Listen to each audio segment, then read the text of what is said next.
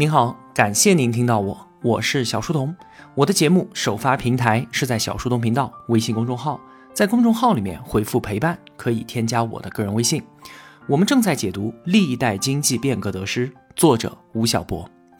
在整个中国历史当中啊，王安石变法是一个转折点。变法之前和变法之后是完全不一样的中国。之前的中国呢，是一个开放的、自信的、进取的、创新的国度，而变法之后，北宋灭亡，从此中国变得谨小慎微、闭关锁国。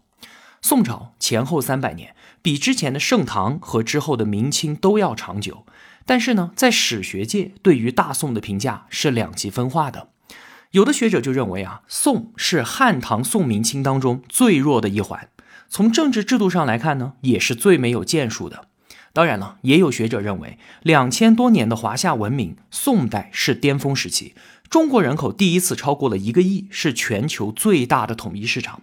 在宋代，工商业是极为发达的，最早的职业经理人、最早的期货贸易、最早的纸币都出现在那个时候。当年啊，宋代的钢产量就已经相当于六百年之后的工业革命的英国了。宋政权能够绵延三百年，超过盛唐，其中有一个很重要的原因，就是它彻底的解决了四大基本制度当中的第一项，也就是中央和地方权力分配的问题。宋太祖杯酒释兵权，赵匡胤啊，他自己就是陈桥兵变，在将领们的拥戴下，黄袍加身，代后周而得天下的。那么皇位坐稳之后的第一件事情，就是宴请所有的将领们。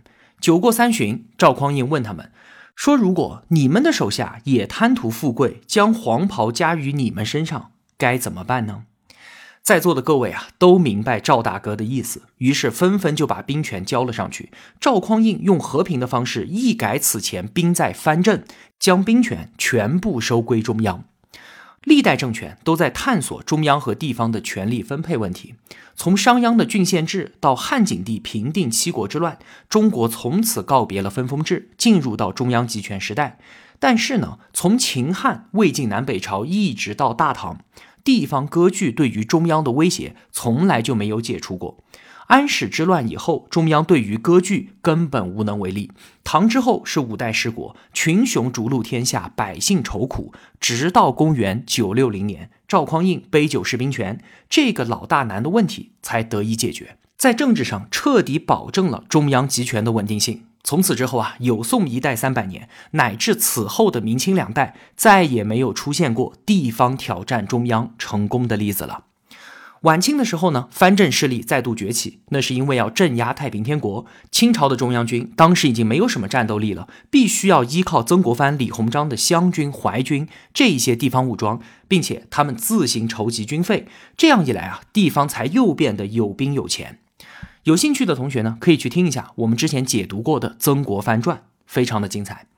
赵匡胤手上的大宋兵在中央，藩镇对于中央的威胁确实是解除了，但是啊，中央要掏钱养兵，这又变成了一个天大的问题。宋代它面临极大的北部压力，金、辽、西夏、蒙古，因此啊，宋代是历朝历代养兵最多的，有八十万禁军布防在首都汴梁，也就是今天的河南开封。我们看《水浒传》里面说，豹子头林冲号称是八十万禁军教头。这可不是一个虚数啊！当时真的就有禁军八十万，还有六十万军队在北部的边境驻守着，加起来就是一百四十万兵马。整个大宋百分之八十的财政收入都拿来养兵了，可以想见负担有多么的重。宋朝呢，它是出了名的温和执政，对民间宽松仁厚，税收很低，在朝堂之上呢，也是开言纳谏，一百多年都没有杀过一位大臣。但是啊，他要养这么多的军队，国家就需要这么多的钱，这个就是他面临的最紧迫的问题，而他的高压线就设在这个地方。因此呢，宋代的国有专营制度就比此前任何一个朝代都要严酷。除了盐、铁、酒钱之外，还有茶、醋、矾以及外贸，像是香料、象牙这些东西。可以说，只要是资源性的，只要是必须的，只要是暴利的商品，都被国家垄断专营。而且啊，它对于私自生产贩运的惩处是非常重的，基本上就是沾边就杀。那除了这些关键性的产业，民间不允许触碰之外，其他的自由开放，你们随便搞。因此，我们就看到国家和民间在产业上形成了楚河汉界、泾渭分明的景象。国营体系在宋代完全成型，并且作为一个传统，顽强的延续到了我们今天。宋代啊，虽然民间生产和贸易是空前发达的，但是商人都只能活跃在产业的中下游，因为上游都被政府用高压电网给拦起来了嘛。所以呢，民间商人的财富规模都不大，全部都是些小商人。我们翻遍整个两宋财政史，都找不到一个有名有姓的大商人。为什么？就是因为那些最赚钱的产业都被国家给把持住了。赵匡胤啊，他对于官员是相当宽容的，他放纵乃至是鼓励商员们去经商。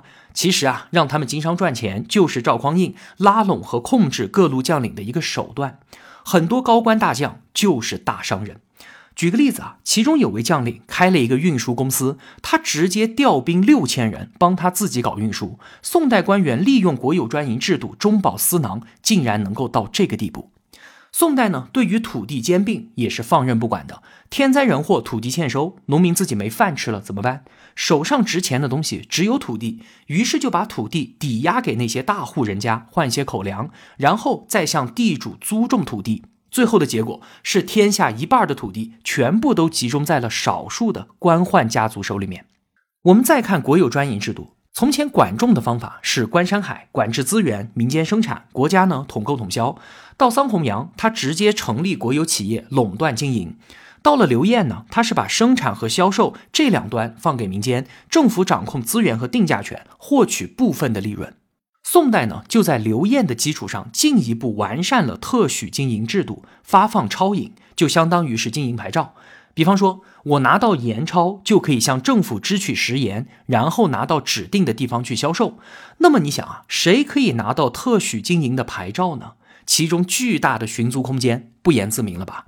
牌照的持有者都和官府权贵有着千丝万缕的关系，甚至啊，直接就是高官的家里人，权贵经济模式形成。我们看到上述三条允许官员经商，不抑制土地兼并，再加上对于垄断资源进行授权经营，结果就是社会贫富差距越拉越大，权贵资产阶级横行。讲到这里啊，王安石变法之前的背景逻辑已经非常清楚了。因为要杜绝地方挑战中央的可能性，赵匡胤杯酒释兵权，从此之后兵在中央。那么要养兵，就要增加财政收入，必然就要壮大国有专营事业。国有资本和民营资本此消彼长，民间经济肯定遭受挤压。结果呢，贫富差距拉大，权贵经济泛滥。宋代开国到王安石的时候，已经过了一百多年了，这些矛盾非常的突出，于是改革迫在眉睫。发动改革的皇帝是宋神宗，他登基的时候啊才二十岁，非常的年轻。我们看到历代推行激进变法的皇帝都是很年轻的，秦孝公、汉武帝、宋神宗以及之后我们要说的光绪，都是血气方刚的年轻人，敢于大破大立。宋神宗上来之后呢，看到中央的大儒们年高权重、暮气沉沉，都是当下权贵经济的既得利益者，他就是想要找一个年轻的、有担当的、有勇气打破所有陋习的人来主导变法，于是就找到了王安石操刀改革。王安石啊，他曾经说过一句话：“天命不足畏，祖宗不足法，人言不足恤。”就是说啊，天命都不足以害怕，老祖宗的古制都不足以效法，人们的评论根本不必在乎。在当时儒家思想为正统的时代，这不是胆大包天、狂妄至极吗？但是啊，宋神宗他要的就是这个。公元一零六九年，宋神宗上台之后，在朝廷的延和殿里面举行了一次关于国有专营制度的政策辩论。一千年之前的盐铁会议，桑弘羊和群儒们有过一次大讨论。一千年之后是在宋代盐和殿，而第三次呢，则又发生在一千年之后的一九四五年。这个问题啊，真是每过一千年就要讨论一次。盐和殿辩论双方是宋朝最有名的两位知识分子和政治家王安石、司马光。说在当今天下，工商经济非常的发达，可是中央财政却如此紧张，民间贫富差距巨大，土地兼并严重，请问该怎么办呢？王安石就认为，当然要学习商鞅，学习汉武帝啊，进行高度集权的国家主义改革，把经济权力给收起来，而司马光呢，他主张我们中央财政就应该用度节俭，是经典的儒家主张，以农为本，轻徭薄赋，仁义施政。在司马光看来啊，天下财富就是一个零和博弈，财富总量是不变的，政府要多拿，那百姓就只能少拿，此消彼长嘛。把天下的财富都聚集到国家的口袋里面来，这不就是横征暴敛，祸害老百姓吗？而在王安石看来呢，天下财富是一个正和博弈，只要我的管理手段实施得当，财富总量是可以增加的。他说，我就能做到民不易富而国用饶，就是民间都不用多交税，国家财政就能够充裕。司马光听到这句话，立马就翻脸了。他说：“你说的这句话是当年桑弘羊讲给汉武帝听的。”他们搞成什么样子？搞到汉武帝晚年，天下盗贼风起，国家差点灭亡，被迫轮台罪己。我们啊，有现代经济学常识，当然知道王安石说的是对的。但是，一千年之前的儒生们并没有上过经济学课呀。最后呢，宋神宗就选择了王安石，任命他为同中门下平章事，也就是宰相，推行西宁变法。最后啊，变法造成了巨大恶果，那这口大黑锅只能王安石一个人来背，不能玷污了皇帝的圣名啊。此后呢，才改名叫做王安石变法。王安石他变法的气魄极大，格局空前，这是一次涉及产业、财政、物价以及流通领域的全方位、整体配套体制改革，也是整个中国历史上的最后一次全面改革。王安石颁布了大大小小十几条法令，其中最重要的呢是军书法、市易法和青苗法。我们分别来看，军书法呢就是国家成立物资部和物价管理委员会，接手重要的生产资料的产销，效法汉代的桑弘羊。之前宋朝你们搞的特许经营制度，弄得官商勾结，甚至是官商一体，中饱私囊，权贵经济横行。现在通通废除掉，由政府直接接手，统购统销国营专卖，所有收入归入国库。议事法，国家全面干预市场经济，什么商品价格低了，那么我们政府收储起来，等到价格高了再抛售出去，削峰填谷，平抑物价。同时呢，政府还可以从大宗货物交易当中谋得利润。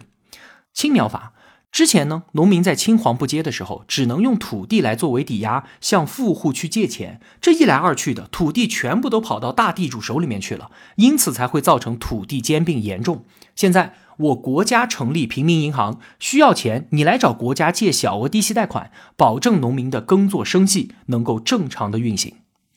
我们看啊，王安石的这些法令，哪怕是放在今天，依然是先进有效的。他的初衷非常的良善，都是为了国家和百姓考虑。一呢，尽可能多的增加财政收入；二呢，打击富豪，缩小贫富差距。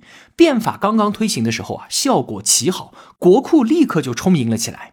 但是呢，就是这些看上去非常好的法令，在经过长时间的执行之后，完全背离了当时王安石制度设计的初衷。军书法造就了权力空前膨胀的政府型公司，处处与民争利，官方的采购价格和市场波动背道而驰，要么是大大低于市场价格，几近于抢劫；要么就是远高于市场价格，官员收受回扣，成了其中官员中饱私囊的大好机会。市役法发展成了尽收天下之货，政府成了最大的商店、最大的银行、最大的物流中心。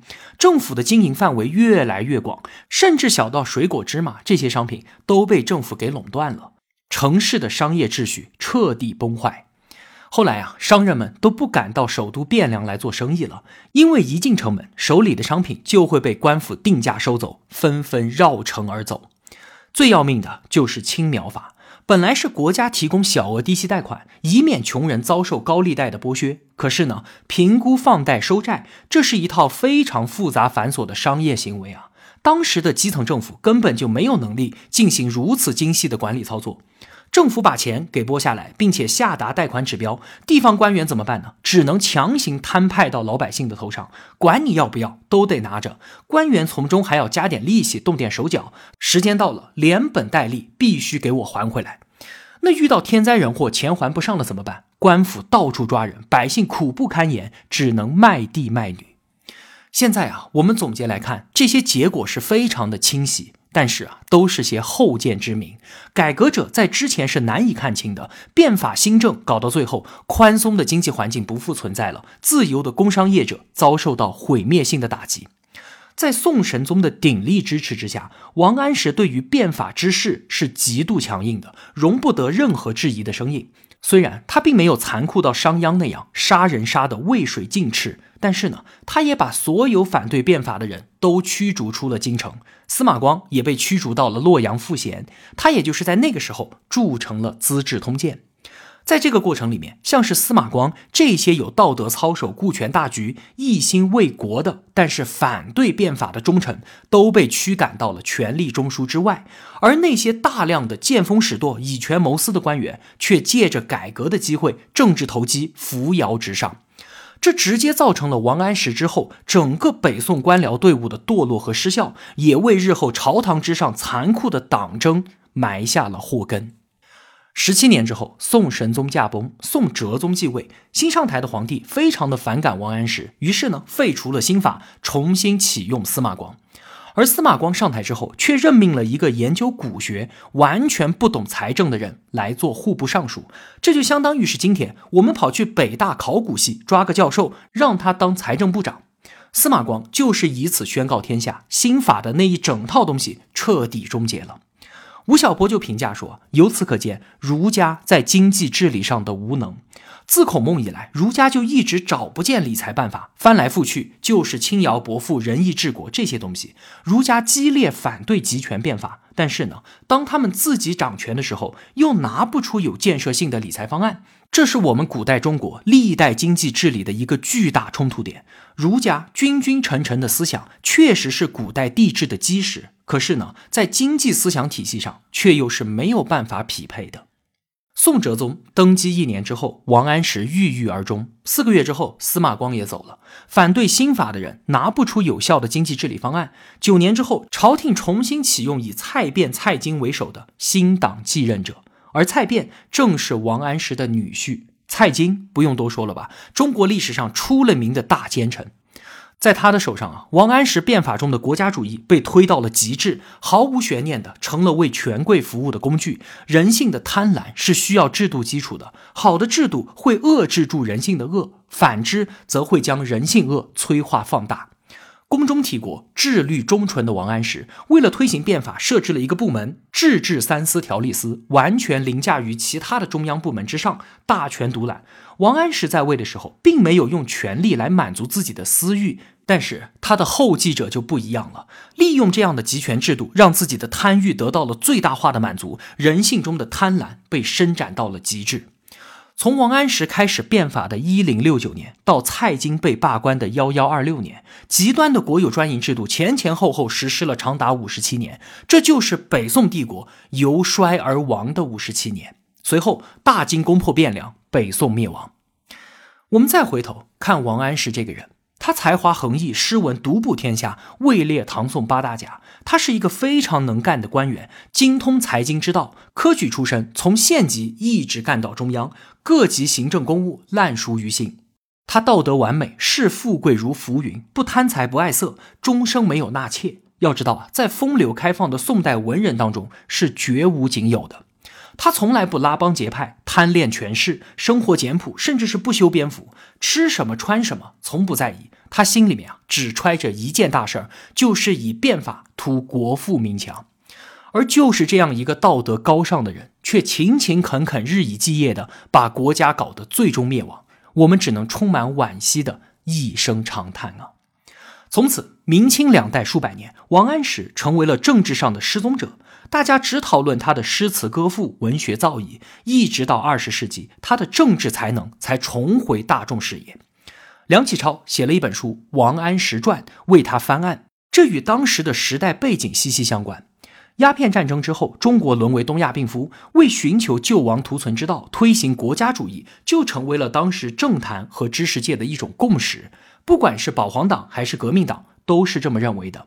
放眼全世界，苏联、德国、日本、美国相继崛起，都被看作是国家主义的胜利。从此之后，王安石就成为了无可争议的大改革家。进入民国之后呢，他的声望是越来越高。郭沫若也认为，王安石是秦汉之后的第一政治家。我们把王安石变法放在历代经济变革当中进行观察，可以看到，他与之前的管仲、商鞅、汉武帝、王莽和刘晏变法一脉相承，是历代治国者在经济集权政策上的一次大实验。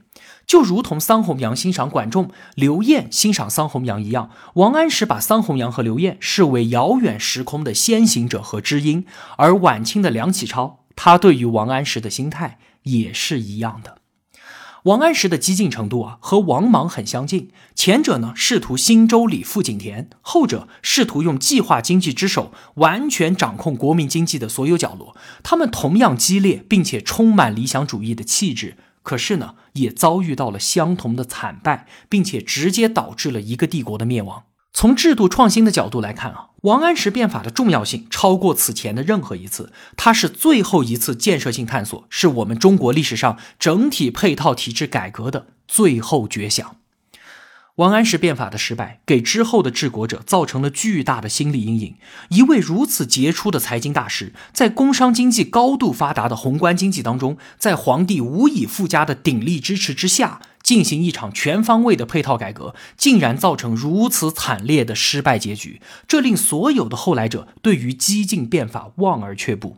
他的失败可以说是历史性的，表明基于法家战略和儒家理论的治国手段，在经济领域进行改革已经无路可走，进退维谷了。自北宋之后，南宋、明清的历代治国者都放弃了体制内的制度创新，开始用更加严酷的管制方法来维持统治，在经济方面变得越来越谨小慎微，趋向保守，最终走进了闭关锁国的死路。王安石变法之后的中国，发展与稳定的经济主题只剩下了一个，那就是绝对的追求稳定。此后呢，便是数百年的明清大停滞。我们下期节目再接着说。好了，今天啊就聊到这儿了。我用跨越山海的一路相伴，希望得到您用金钱的称赞。小店里上了新的商品，也期待您的光临。我是小书童，我在小书童频道与您不见不散。